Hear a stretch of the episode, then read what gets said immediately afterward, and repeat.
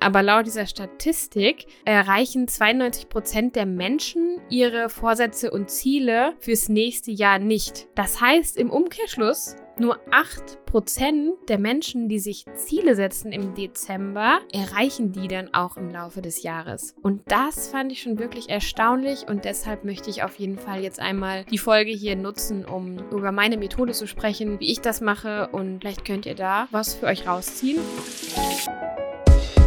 Pluscast Beyond the Lens, der Podcast mit Know-how von Branchenexperten für Kreative, Marketer und Unternehmer mit Natascha Lindemann.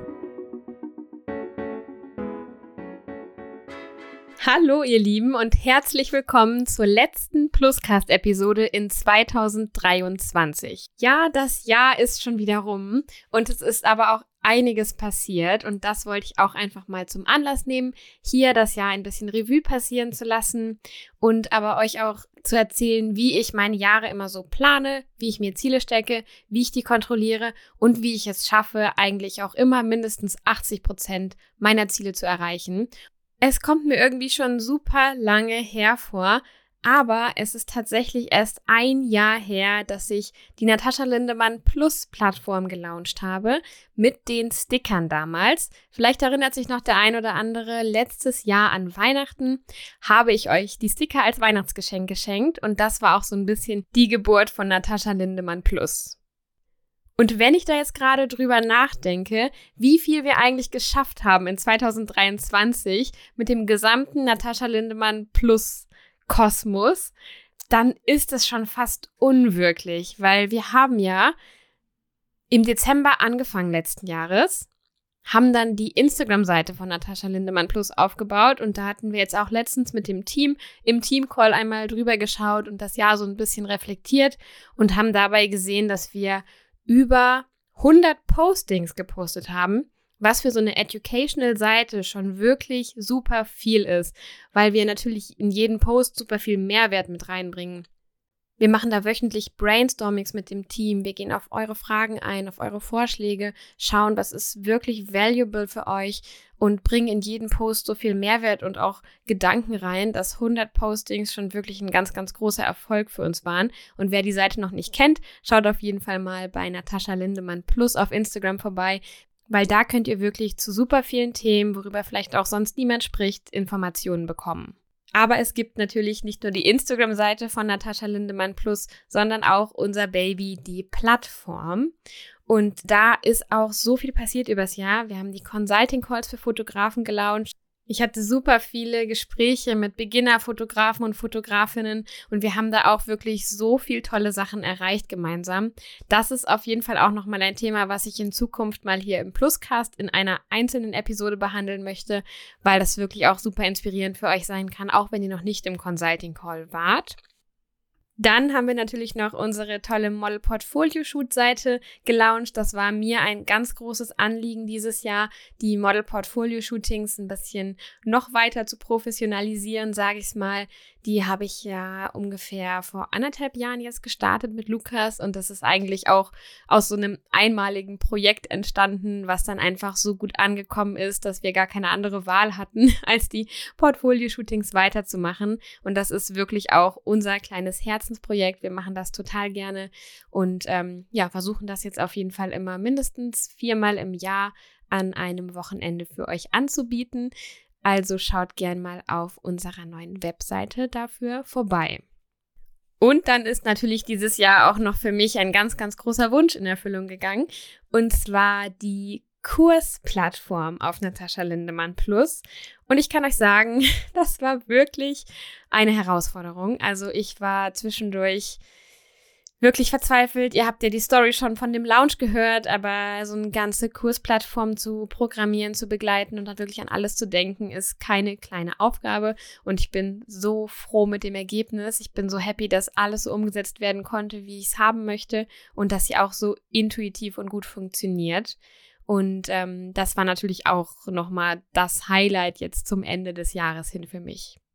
Und last but not least ist natürlich auch ein super großes Projekt dieses Jahr gewesen, der Pluscast, den ich Mitte August in etwa gelauncht habe.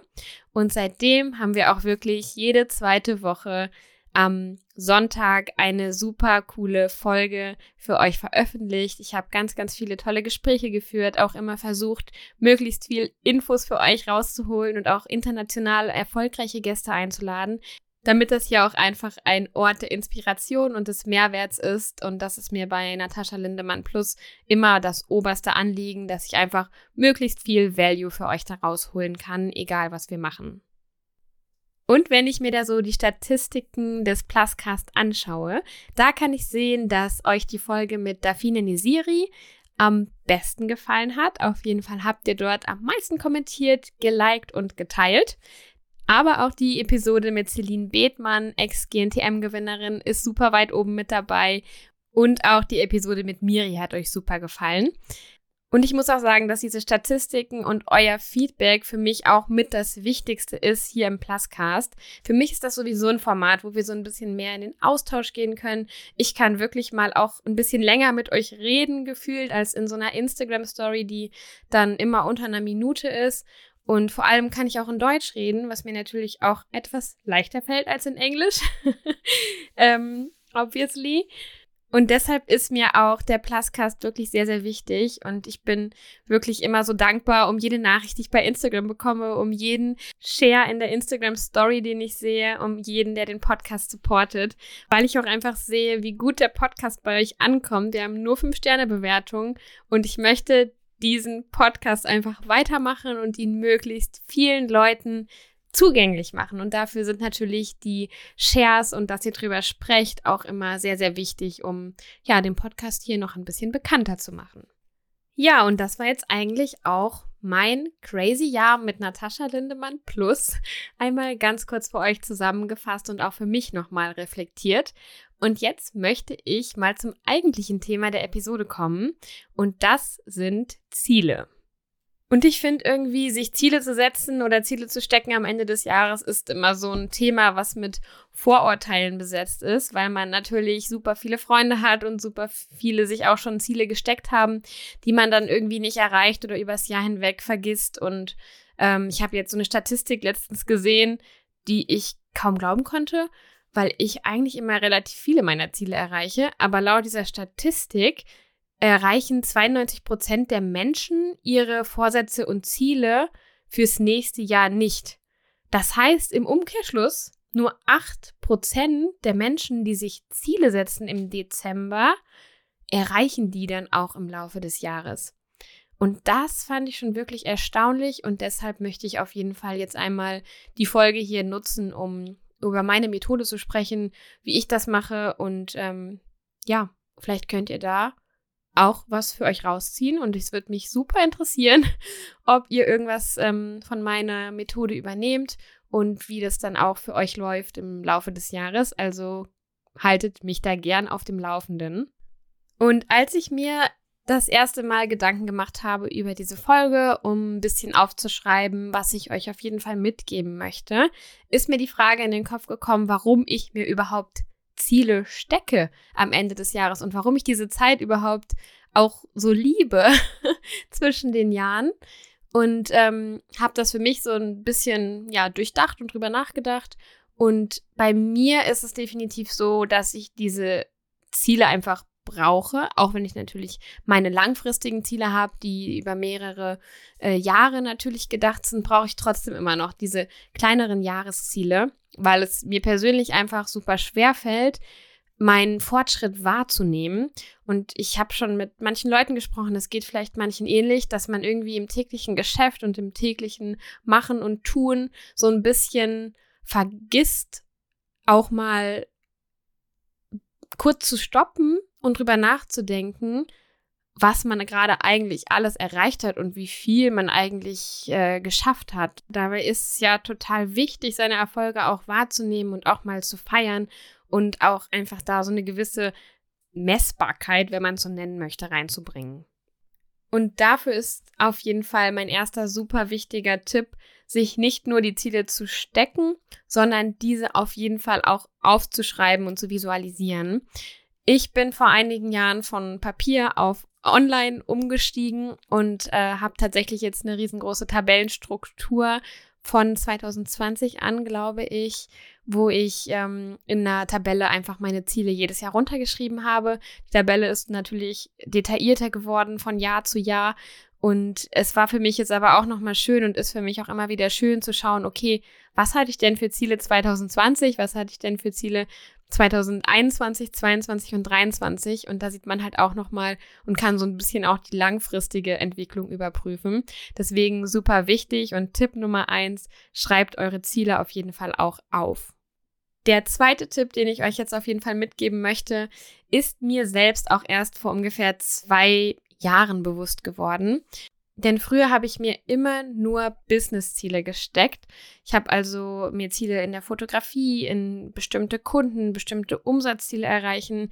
Aber ich bin nie auf andere Aspekte meines Lebens eingegangen. Und das habe ich dann vor ungefähr zwei Jahren geändert und habe meine Ziele-Tabelle so ein bisschen aufgetrennt in ein paar Kategorien, die ich euch jetzt auch einfach nach und nach vorstellen werde und euch sage, was ich unter den Kategorien immer zusammenfasse und wie ich mir meine Ziele da halt gliedere. Und die erste Kategorie ist auf jeden Fall Business. Da ist alles mit drinne, was meine Fotografie, meine Selbstständigkeit betrifft.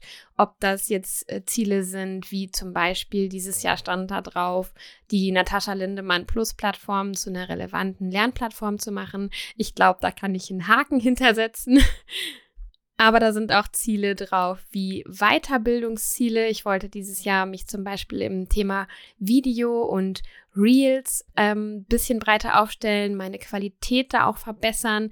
Dafür habe ich mir diverse Kurse auch selbst gebucht und habe auch Consulting Calls selbst gemacht bei Experten. Das hat super viel geholfen. Das heißt, dieses Ziel habe ich auch erreicht. Da sind aber auch Umsatzziele dabei, die ich dieses Jahr auch komplett übertroffen habe aber dazu später mehr.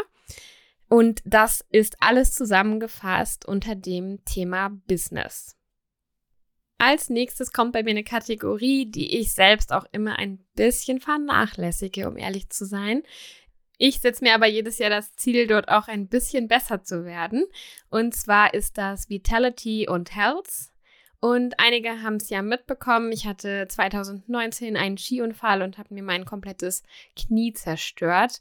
Und dieses Jahr hatte ich auf meiner To-Do-Liste endlich die OP zu machen und ja, da der Regenerierung des Knies beizutragen, was ich dann aber auch gleich im Januar abgehakt hatte. Also ich hatte letztes Jahr im Januar ähm, ich glaube, am 8. oder am 9. Januar die OP, habe vorher noch Portfolio-Shooting-Tage gemacht, habe vorher noch mal Kampagnen gemacht und äh, bin dann in erstmal acht Wochen Regenerationsphase gegangen. Ich muss aber sagen, es war die beste Entscheidung. Mein Knie fühlt sich wieder so gut an. Es fühlt sich einfach fast wieder normal an und ich bin ja wirklich äh, super froh, dass ich die OP gemacht habe.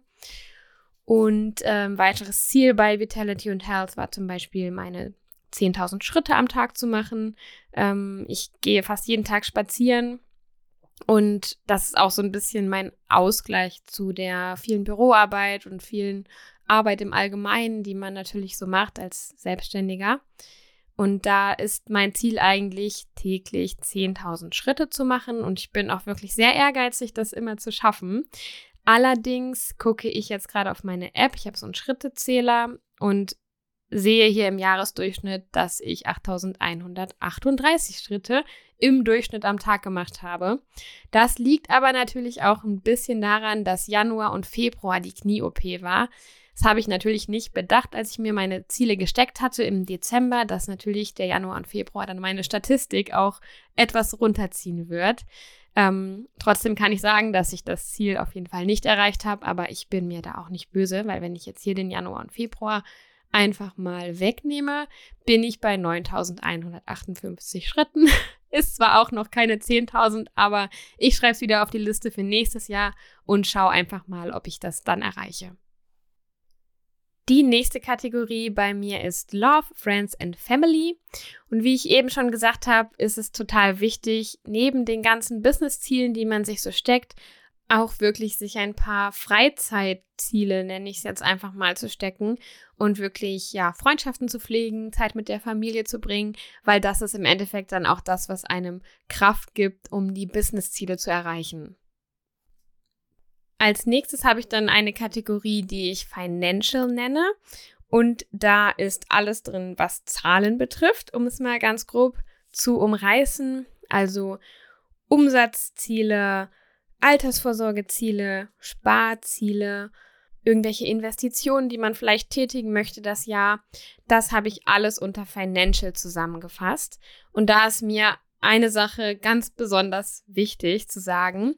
Ich habe ja gerade schon gesagt, dass ich mir Umsatzziele stecke und dann natürlich versuche, diese zu erreichen im Jahr. Und dieses Jahr ist mir das gelungen, beziehungsweise ich habe sogar noch übertroffen. Und das liegt natürlich zum einen an dem super erfolgreichen Kurslounge und zum anderen aber auch an ja unvorhergesehenen Großkunden, die ähm, wo ich dieses Jahr einfach mehr Umsatz auch hatte mit meiner ähm, mit meiner Kampagnenfotografie. Aber was mir immer besonders wichtig ist bei diesen finanziellen Zielen, gerade bei Umsatzzielen eigentlich, ähm, hauptsächlich, ist, dass man sich da sein Ziel immer mindestens 50 Prozent höher stecken sollte, als es eigentlich ist. Warum? Weil ein Pferd auch immer nur so hoch springt, wie es muss, wenn man das mal mit so einem deutschen Sprichwort sagen möchte.